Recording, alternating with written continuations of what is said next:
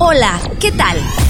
Te doy la bienvenida a Gestión de Restaurantes, el podcast donde vamos a dar trucos, herramientas y tutoriales para administrar tu restaurante de una manera óptima y de esta forma conseguir la mejora continua de tu negocio. Ya sea que tengas un restaurante pequeño, grande o una franquicia, este es tu podcast. Reduce mermas, mejora tiempos y detecta áreas de oportunidad para impulsar tu negocio. Comenzamos. Hola amigos, bienvenidos a su canal para la mejora continua de su restaurante. El día de hoy voy a dejar de lado los temas un poco técnicos referente a, a, la gestión restaurantera. Voy a hablar de un tema con el que tuve la oportunidad de platicar con un cliente esta semana. Es el rol del empresario restaurantero. Si bien es cierto eh, que vemos el restaurante de manera tradicional como un emprendimiento pequeño o un emprendimiento menor, hay una concepción muy equivocada de esto. ¿Y por qué, por qué lo menciono? Porque yo con frecuencia escucho a gente que quiere incursionar en el mundo del emprendimiento que dice, voy a empezar con algo pequeño, un restaurante, o voy a poner un restaurantito ahí para, para pues aprovechar mi tiempo libre y, generar un ingreso adicional. Y desde mi punto de vista no hay nada más eh, errado en esa visión que pensar o minimizar que el negocio restaurantero es un negocio pues pequeño, eh, de trascendencia menor, sin importar el tamaño del restaurante que quieras poner ni el tipo de comida, ¿no? E, e, es una actividad que conlleva ciertas eh, situaciones muy especiales. Por eso, el, episodio del día de hoy lo quiero dedicar a, platicar con ustedes, amigos restauranteros, de su rol dentro de la industria. El restaurantero no podemos olvidar que es un CEO, un gestor, un administrador, un, empresario.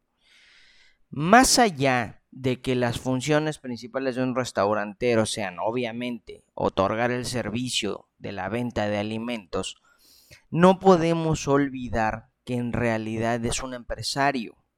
Y como todos los empresarios de cualquier sector, tienen que analizar y tienen que gestionar todos los rubros referentes al negocio.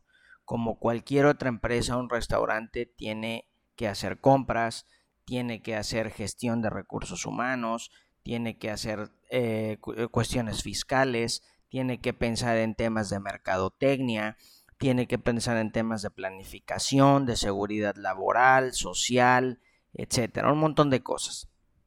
Entonces, de pronto eh, es muy común para mí llegar a ver negocios donde el dueño no ve el panorama completo. Se concentra únicamente en que la comida esté muy bien o que el servicio es excelente y pues todo lo demás o que se encarguen los gestores externos o que eh, pues como vaya se, vaya presentando, ¿no? O sea, si vendemos, pues bien, es porque a la gente le gusta la comida y porque llega, pero no adicionan factores eh, motivacionales o adicionales que puedan obviamente estimular esa venta. Entonces, es muy común que el empresario restaurantero se pierda en la operación. Se concentra demasiado en servir platos, en cubrir al mesero, en meterse a la caja, a cobrar si es que el día de hoy no vino el cajero, eh, generar labores de autopromoción o relaciones públicas ellos mismos. Y eso hace que de alguna manera pierdas el panorama completo de una situación como es la gestoría de un negocio. Voy a retomar unas palabras de Ferran Adrià, considerado por muchos el mejor cocinero de todos los tiempos. Y dice lo siguiente. Un restaurante es una empresa, es un negocio. El propietario no es solo cocinero o un jefe de sala, es un empresario. Desafortunadamente son pocos los empresarios gastronómicos que se preparan en el aspecto empresarial, que se dedican tiempo al análisis de la información para comprender lo que pasa en su negocio.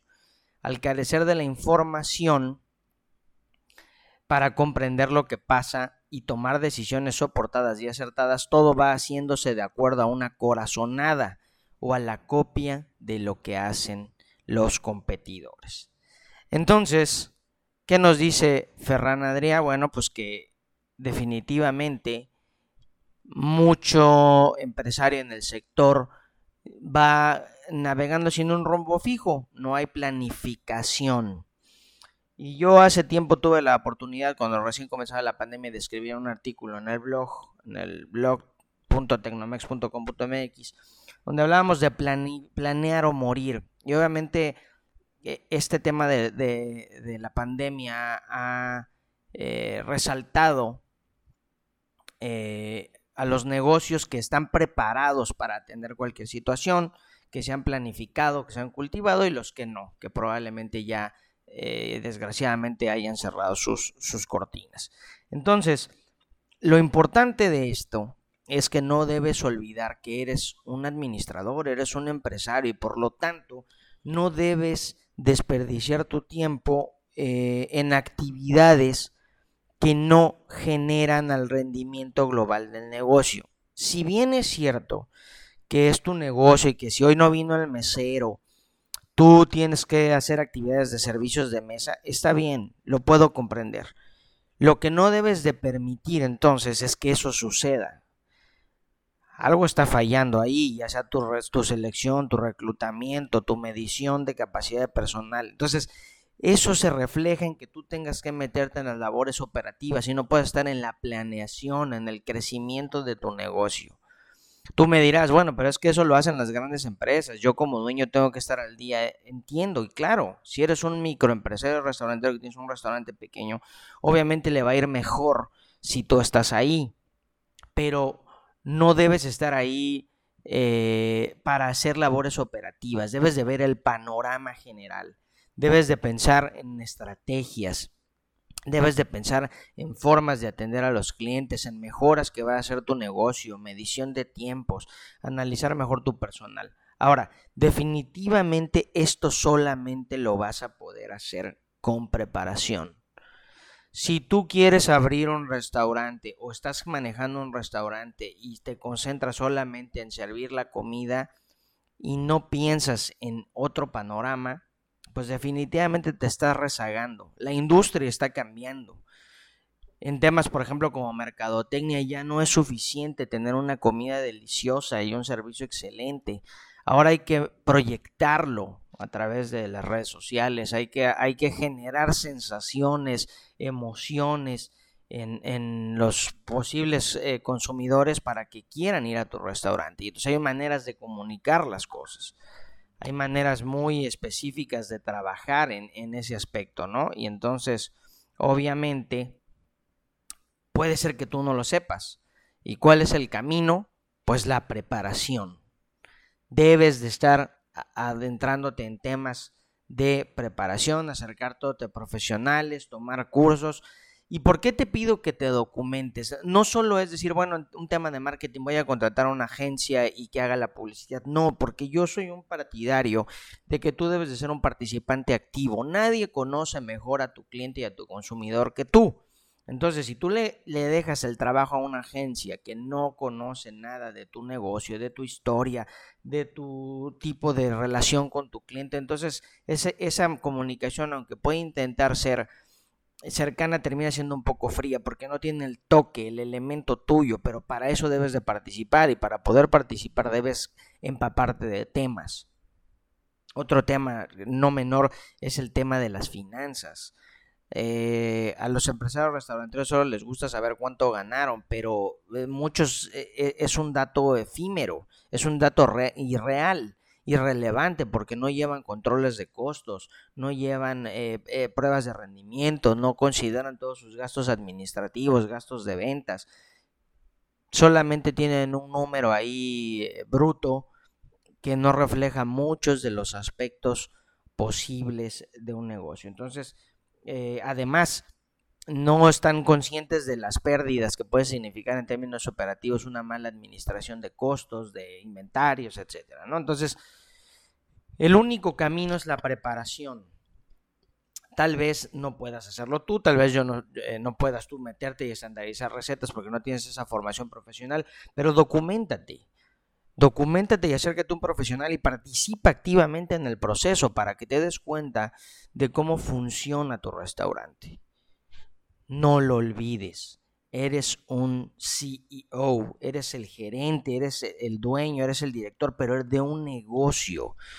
Un negocio como tal, no importa el tamaño, te lo repito, tú manejas un negocio y debes de ser un gestor de todos los aspectos de un negocio, no solamente de servir alimentos. Tu negocio está en todos los rubros posibles que un restaurante pueda tener.